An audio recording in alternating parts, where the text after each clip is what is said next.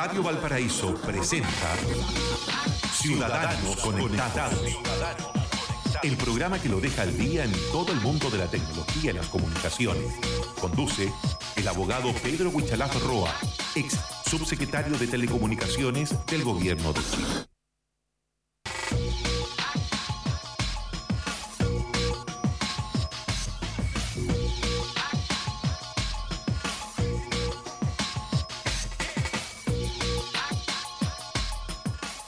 ¿Cómo les va? Ciudadanos conectados en Radio Valparaíso, les damos la más cordial bienvenida, desearle por un muy buen día acá en Radio Valparaíso junto a mm, Pablo, Pablo Ramírez y también el abogado, ex subsecretario de Telecomunicaciones, Pedro Huichalaf Roa, que siempre nos acompaña acá en Ciudadanos conectados para ponernos al día en eh, las diversas materias tecnológicas.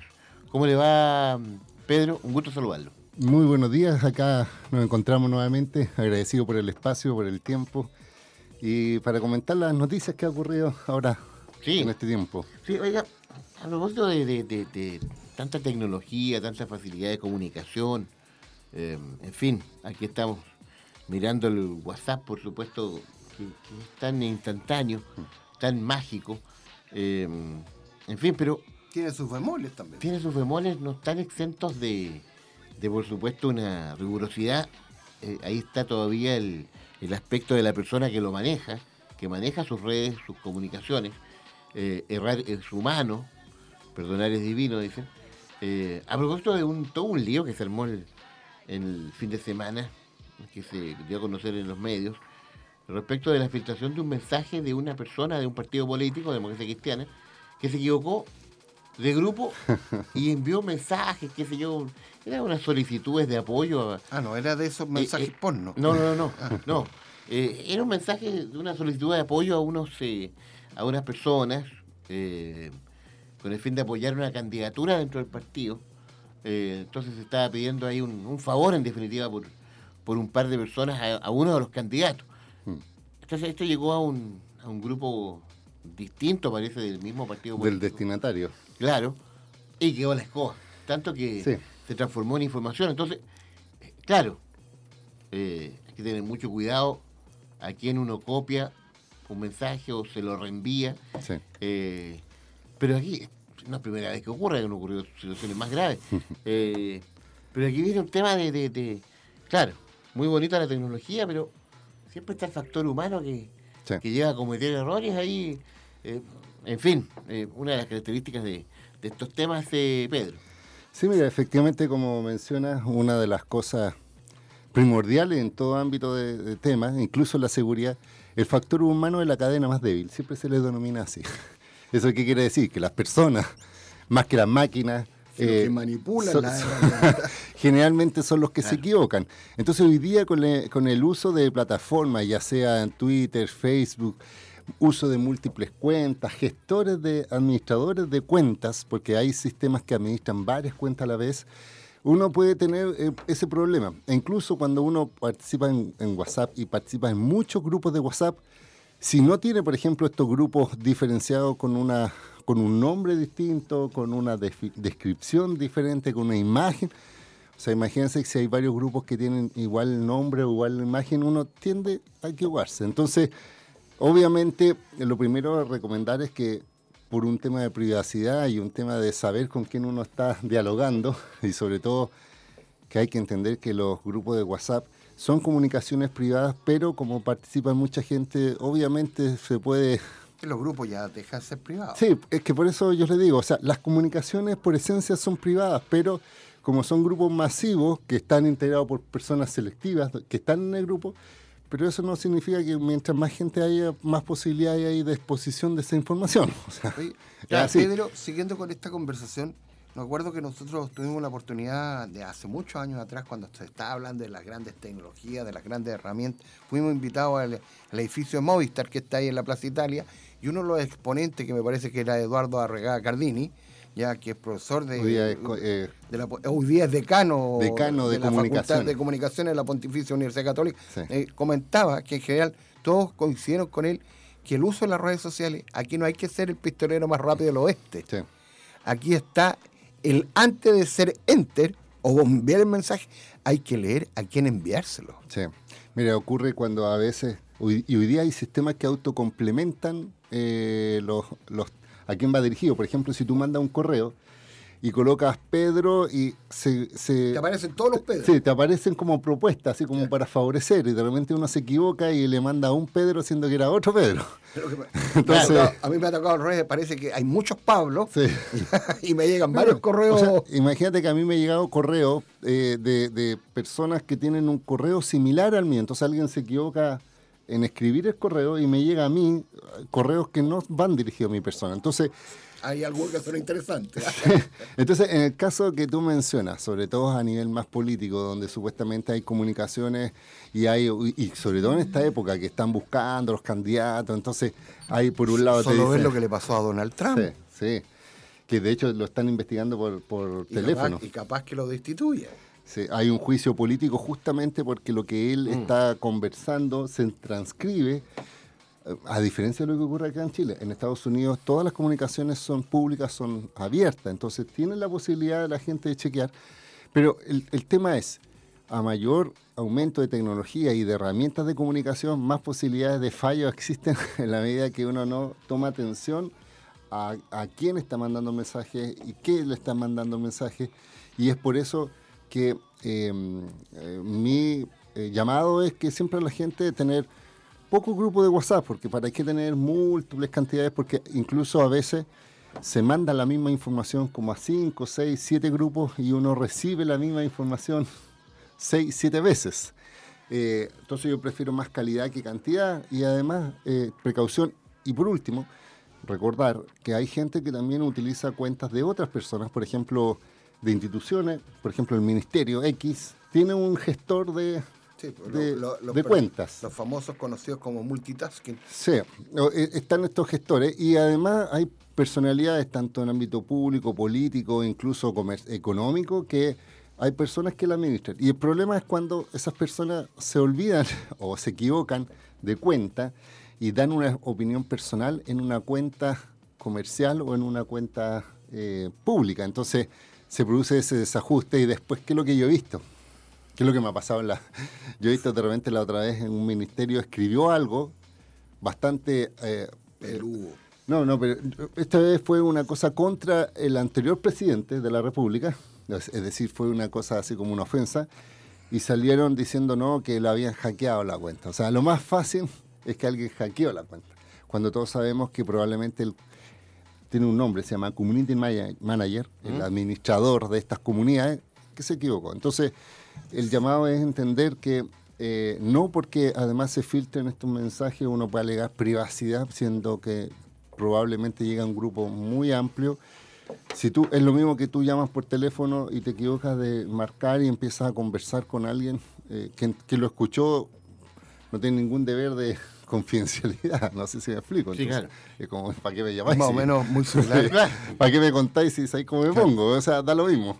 Es más o menos muy similar a lo que le pasó al periodista que manejaba la cuenta de la radio ADN. Sí, sí. Entonces imagínate eh, eso. Entonces al final mi recomendación es que entender que las tecnologías avanzan, que las comunicaciones eh, se dividen, eh, hay distintas plataformas, hay que tener cuidado, precaución, tener pocos grupos de WhatsApp y obviamente tratar de que si hay datos que uno absolutamente confiable, decir, aplele al factor humano y dígalo en persona. claro, claro. Esa es mi recomendación. O sea, dígalo vos a vos mejor. Pero son temas delicados, solicitudes que se pueden malinterpretar. Sí, o, que en el fondo si, si eso queda escrito al final. y además, mira, eso es lo que estábamos comentando, que hay mucha gente que borra los WhatsApp pensando que esa es la forma en que se eliminan y no es así porque, por ejemplo, cuando uno lo borra de un lado, eh, el otro lado queda. En el otro, en el otro lado queda. O incluso a veces quedan sistemas de almacenamiento temporal. O sea, imagínate, hay un sistema que se llama Dropbox. Dropbox es donde tú subes información y te guardas en la nube la información.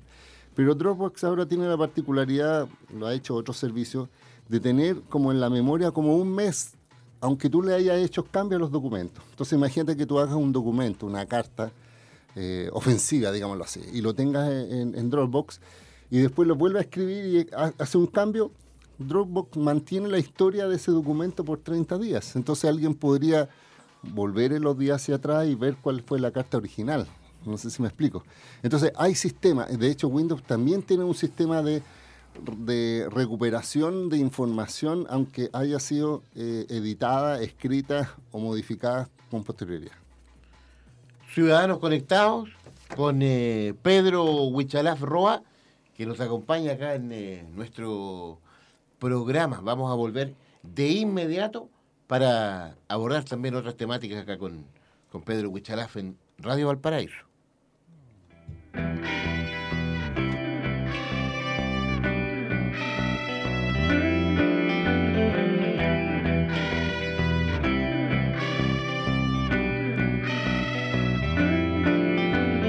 En la de desconocidos.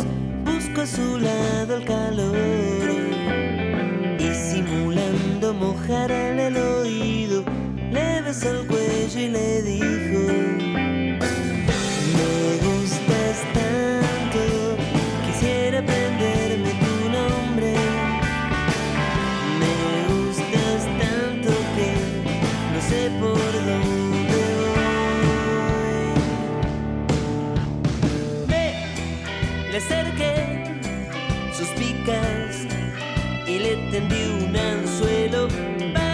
vamos a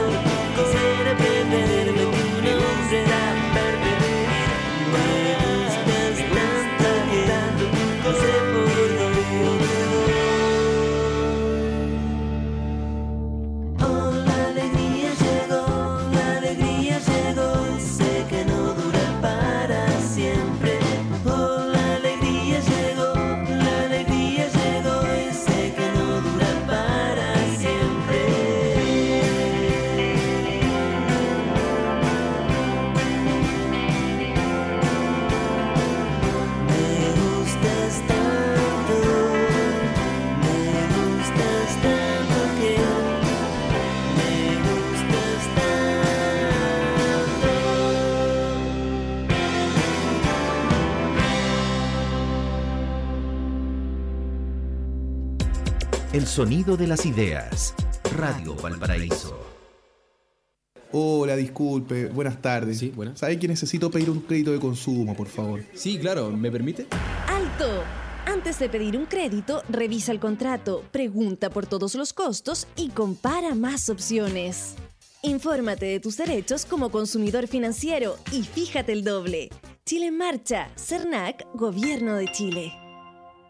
¿Sabías que el inventor de la red social más grande del mundo la creó en su habitación y solamente programando en un computador? Para que tú también aprendas, el Ministerio de Educación presenta a Robit, una amiga robot que te introducirá en el Plan Nacional de Lenguajes Digitales que preparará a los estudiantes de Chile con las habilidades necesarias para el mañana. Hola, soy Robin y te invito a enfrentar hoy los desafíos del futuro. Aprendamos juntos en lenguajesdigitales.cl. Chile en marcha. Ministerio de Educación. Gobierno de Chile. Presentamos la fórmula perfecta para obtener nutrientes esenciales de una manera práctica y sencilla. El batido nutricional Herbalife Nutrition, un suplemento alimentario que aporta proteínas, fibra y 18 vitaminas y minerales para nutrir tu cuerpo y ayudarlo a sentirse satisfecho y con energía. Batido nutricional Herbalife Nutrition, tu fórmula perfecta entre nutrición y bienestar. Para comprar tus productos, contacta a un distribuidor independiente a lo largo del país en herbalife.cl. En Consorcio siempre nos has buscado por seguros y también ahora somos un banco. Por eso te ofrecemos un crédito hipotecario, un plan de cuenta corriente y tarjeta de crédito o una renta vitalicia. ¿Y un seguro de vida o de auto? En Consorcio también búscanos como banco, rentas vitalicias, corredores de bolsa y todos nuestros seguros. Porque estamos contigo en tus pequeños y grandes proyectos. Conoce todos nuestros productos en consorcio.cl. Consorcio, tu vida es lo que nos mueve. Infórmese sobre la garantía estatal de los depósitos en su banco en www.cmfchile.cl. El año pasado, Patty dejó la capital para trabajar más cerca del mar. Es que los horarios de oficina le parecían muy largos y no lograba equilibrar bien el trabajo y la familia. Patty tiene ganas de encontrar una pega que le guste, donde le paguen bien y pueda trabajar desde la casa. Por eso, en septiembre, ella y quien quiera subirse a las nuevas oportunidades que trae la economía digital pueden postular a los primeros cuatro cursos que dará Talento Digital, una iniciativa público-privada con alcance país que busca desarrollar habilidades claves para integrarte a ti y a todo Chile a esta nueva era. Proyectate y postula en talentodigitalparachile.cl. Solidariza con tus bomberos. Ya están a la venta los boletos de la cuadragésima quinta rifa gigante del Cuerpo de Bomberos de Valparaíso. Solo por mil pesos y con doble opción de ganar dos automóviles, televisores, notebook, tablets, consolas PlayStation. Uno de los 20 premios puede ser tuyo solo por mil pesos. Solidariza con tus bomberos. Cuadragésima quinta rifa gigante 2019. Compra tu boleto. Sorteo 11 de octubre. Es un aporte del quinto comité de Archival Paraíso. En Clínica Dental Red Salud Quilpué nos preocupamos por tu sonrisa. Ven ahora y aprovecha un beneficio especial. Higiene dental completa a solo 9,990 pesos. Te esperamos en Aníbal Pinto, 843 Quilpué. Red Salud, mejor salud para Chile. El mundo está cambiando y en Codelco Ventanas nos jugamos por la diversidad. En los últimos años hemos hecho importantes cambios para igualar la cancha entre mujeres y hombres. Fuimos la primera empresa en la región en certificarse en una norma de equidad de género y este año recibimos por tercer año el premio Mujer y Empresa por nuestra labor en esta materia. Por eso seguiremos apostando por la igualdad y la diversidad. El mundo está cambiando y Codelco está cambiando junto a ti. Autorepuestos MB. Muy bueno, muy barato. Afinamiento y mantención para su vehículo. Pastillas de freno, baterías, ampolletas, lubricantes, aditivos, filtros y accesorios. Autorepuestos MB. Blanco 1265, local 2 y 3, teléfono 32 292 1061 Quilpue. Son las 11 de la mañana con 30 minutos. El poder de los que saben escuchar. La banda sonora para tu imaginación. Radio Valparaíso está presentando Ciudadanos Conectados. Conduce el abogado Pedro Huichalaf Roa, ex subsecretario de Telecomunicaciones del Gobierno de Chile.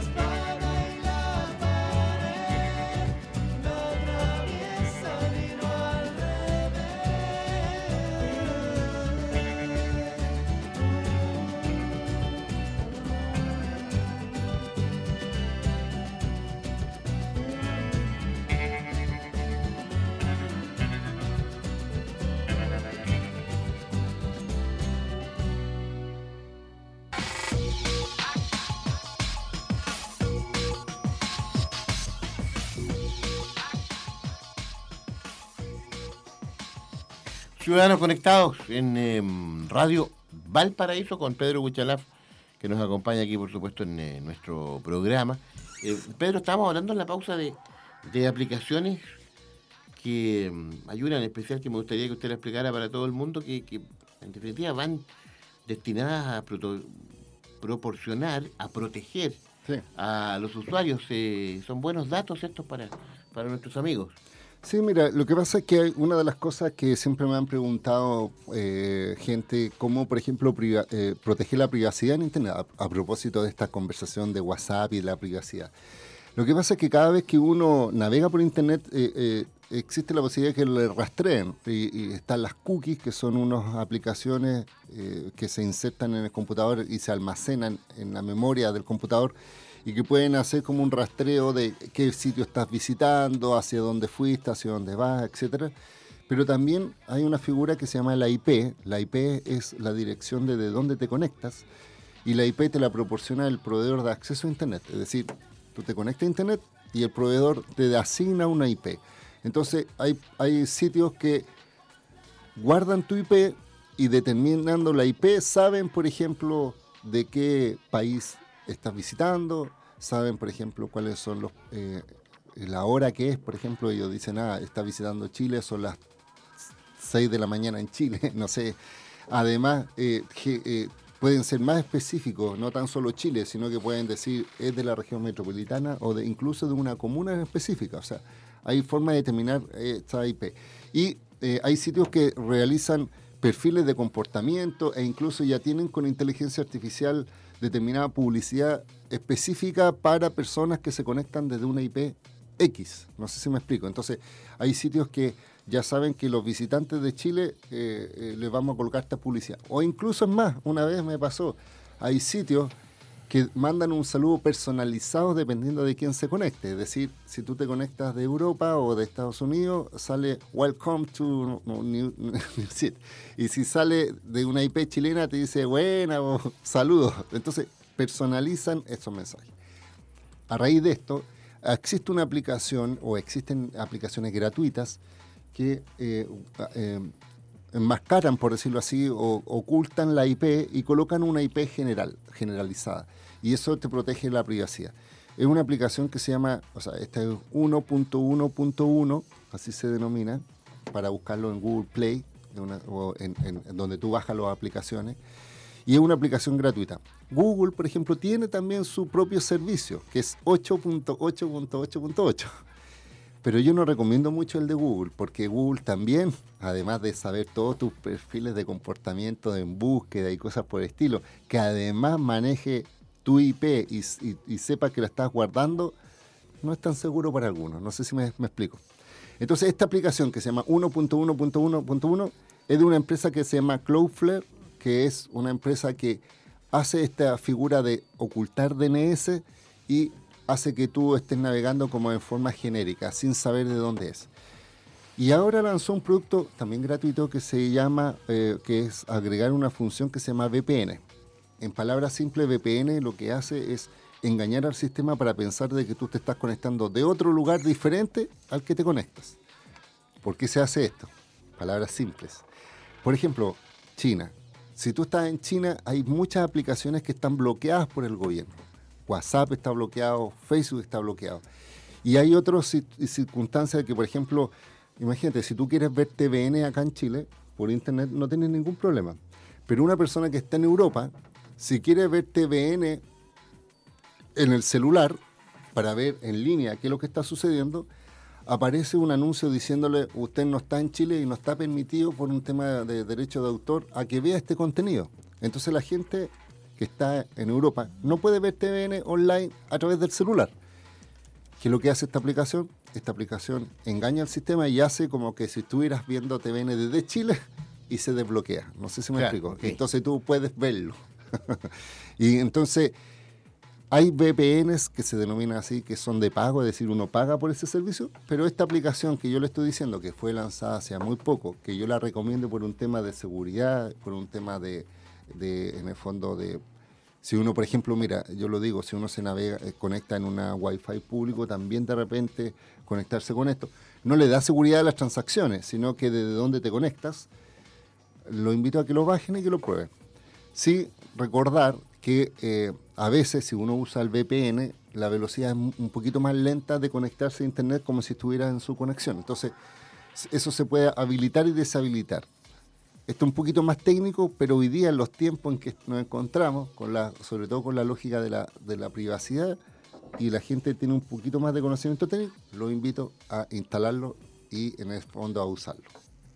Correcto. Fíjate que Eh, lo, que- sí, lo que Pablo. comenta Pedro, esto sucedió para los Juegos Panamericanos, donde muchos chilenos quisieron ver la, la transmisión de Chilevisión estando en el extranjero y no la podían ver.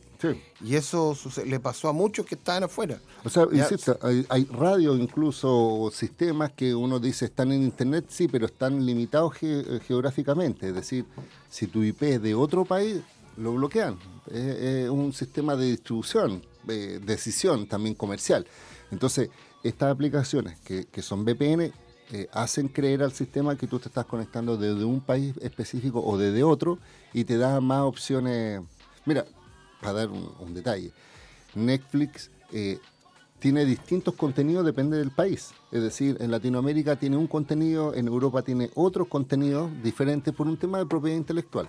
Entonces, hay sistemas VPN que te hacen conectar, por ejemplo, desde Europa y puedes ver contenido europeo en Chile, cuando si te conectas normalmente no lo podrías ver. Es- esa es una dinámica bueno, a nosotros- práctica, pero en general es para proteger la privacidad. A nosotros nos pasa con- cuando hacemos transmisión de streaming a Mm. través del programa Twitter Café, ya que de repente hace unos bloqueos para ciertos países que no se puede ver el Twitter Café en esos países.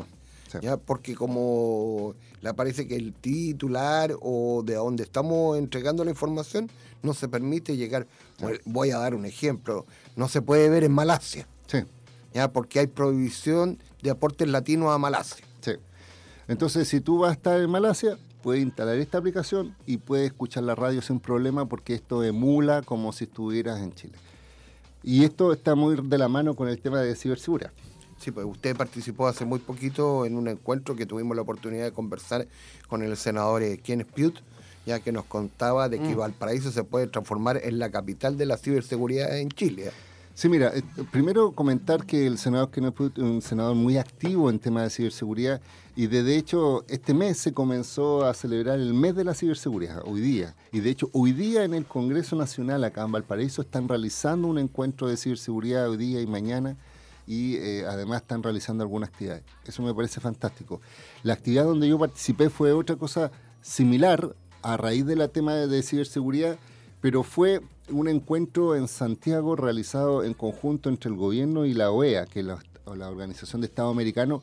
Y la verdad es que yo quiero destacar las cosas buenas que se hacen en este gobierno. Muchas veces me dicen, oye, tú eres muy crítico. Bueno, hay que decir las cosas buenas.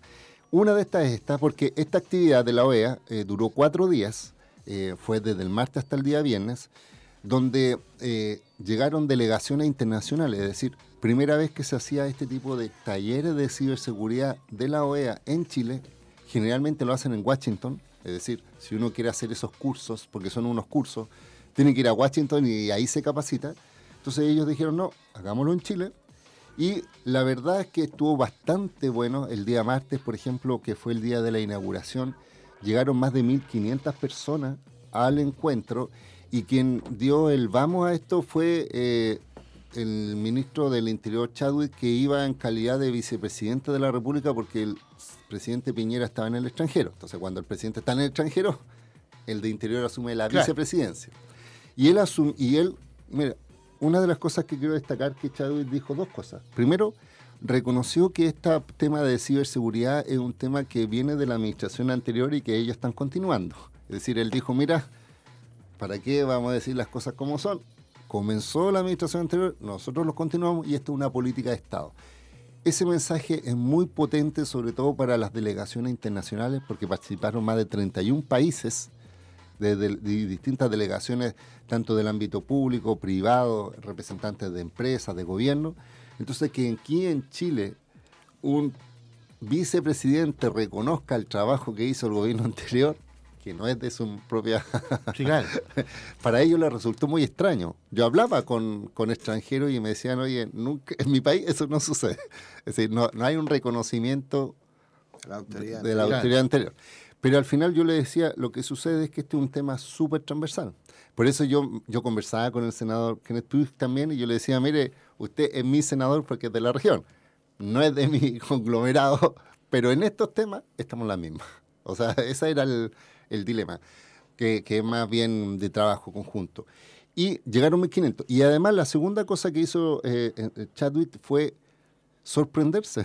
O sea, él reconocía que le sorprendía la convocatoria que tuvo ese encuentro de ciberseguridad. Porque en general los políticos están muy disociados con los temas tecnológicos de ciberseguridad y creen que es, a lo mejor está muy eh, segmentado en una población muy pequeña. Y la verdad es que esto es mucho más transversal de lo que uno cree, porque aquí estamos hablando de industrias que administran bases de datos, datos personales, que están prestando servicios de nube, que prestan servicios financieros, bancarios, turísticos, etcétera. Entonces, las dos cosas que, me- que le llamaron la atención a él es que había tanta gente y además que deseaba que esto fuera una buena actividad. Y como yo lo decía, el primer día y el último fueron charlas, charlas abiertas, cualquiera persona podía ir, pero los dos días siguientes, que era el miércoles y el jueves, eran talleres cerrados. Es decir, había una inscripción y la OEA como que te becaba por asistir. Y uno tenía que postular a esas, y de hecho eh, fui, fui uno de los asistentes personalmente. Entonces fui a, a uno de los talleres, participé activamente, porque uno tiene que ser y parecer. Es decir, uno si está metido en el ambiente no tan solo puede comentar, sino que también uno que tiene que estar ahí donde las papas queman. Y estuve en un panel que se denominaba Formación de Políticas Públicas en materia de ciberseguridad y compartíamos la experiencia entre distintos países, principalmente latinoamericanos, de cómo era el desarrollo. Y una de las cosas importantes es eso.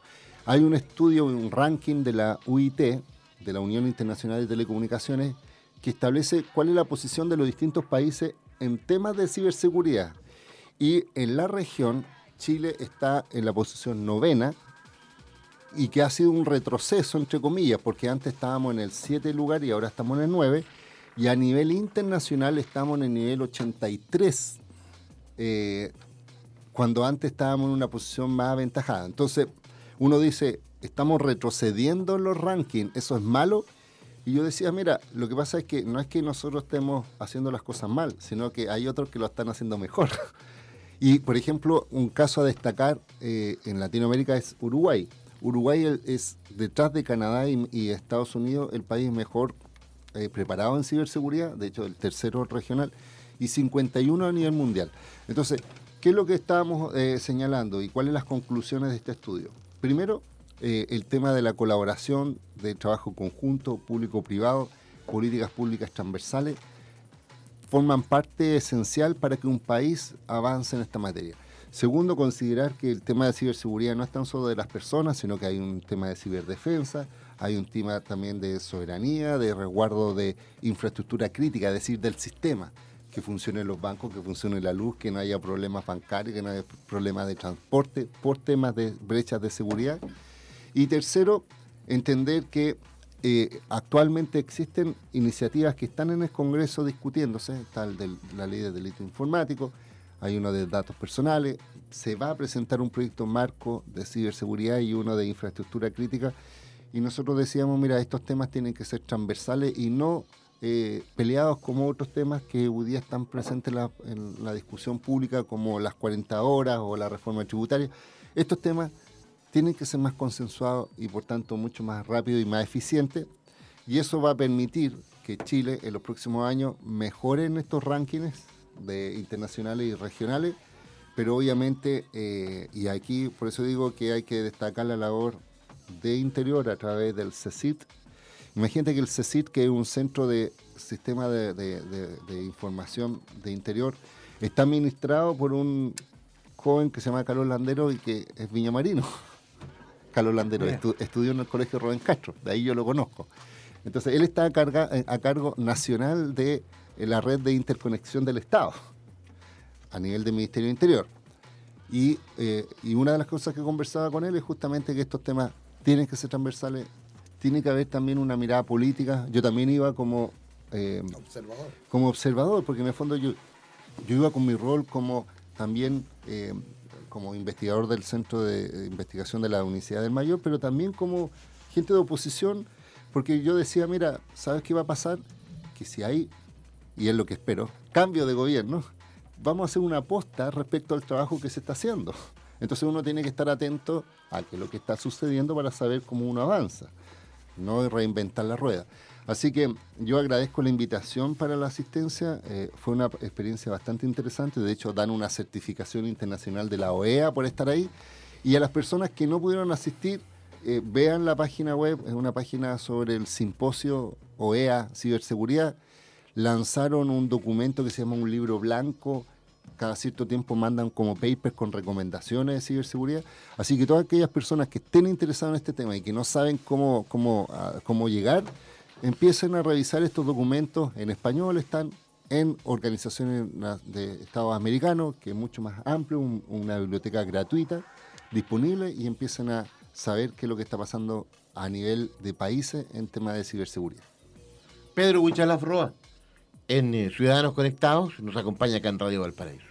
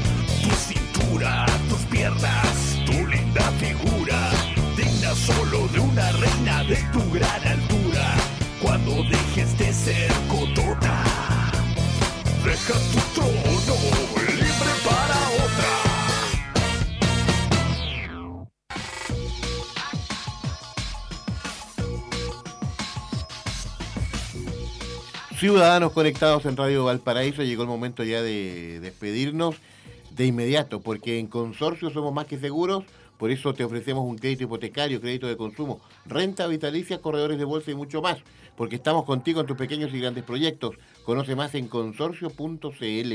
Consorcio, tu vida es lo que nos mueve. Pedro Huicharaf Roa, gracias por acompañarnos en Ciudadanos Conectados. Usted, como de costumbre, dé todas sus señas ahí para que la gente también pueda contactarse con usted. Sí, por supuesto, en www.wichalaf.cl, la página web, pero también con mi arroba wichalaf, tiene las tres plataformas, Twitter, Facebook y eh, Instagram. Simplemente colocan arroba wichalaf, que es mi apellido. Y si están escuchando el programa en línea y si lo quieren seguir escuchando con posterioridad, sobre todo por estas aplicaciones que recomiendo, en Spotify simplemente coloquen Pedro Wichalaf o Ciudadanos Conectados y aparecen todos los capítulos que hemos tenido hasta hoy día. Muy bien, Pedro. Nos reencontramos el próximo lunes. Que le vaya muy bien. ¿eh? Hasta pronto, Pedro. Que esté muy bien. Hasta luego. Chao, chao. Nos vamos. eh, ya viene Telmo Aguilar con Dimensión Latinoamericana. Usted siga siempre en sintonía de Radio Valparaíso. Hasta pronto. Chao, Pablo. Chao, chao. Radio Valparaíso presentó Ciudadanos, Conectados, el programa que lo deja al día en todo el mundo de la tecnología y las comunicaciones. Conduce el abogado Pedro Huichalaf Roa, ex subsecretario de Telecomunicaciones del Gobierno de Chile.